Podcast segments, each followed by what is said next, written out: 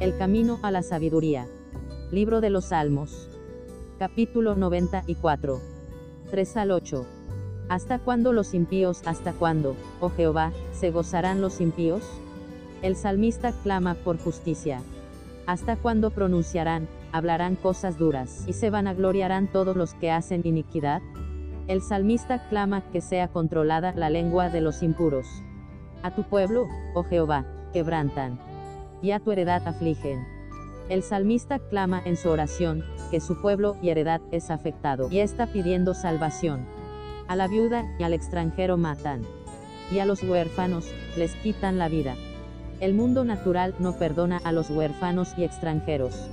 Y dijeron, ellos, no verán a Yahweh. Vemos que no verán a Dios los que no temen a Dios.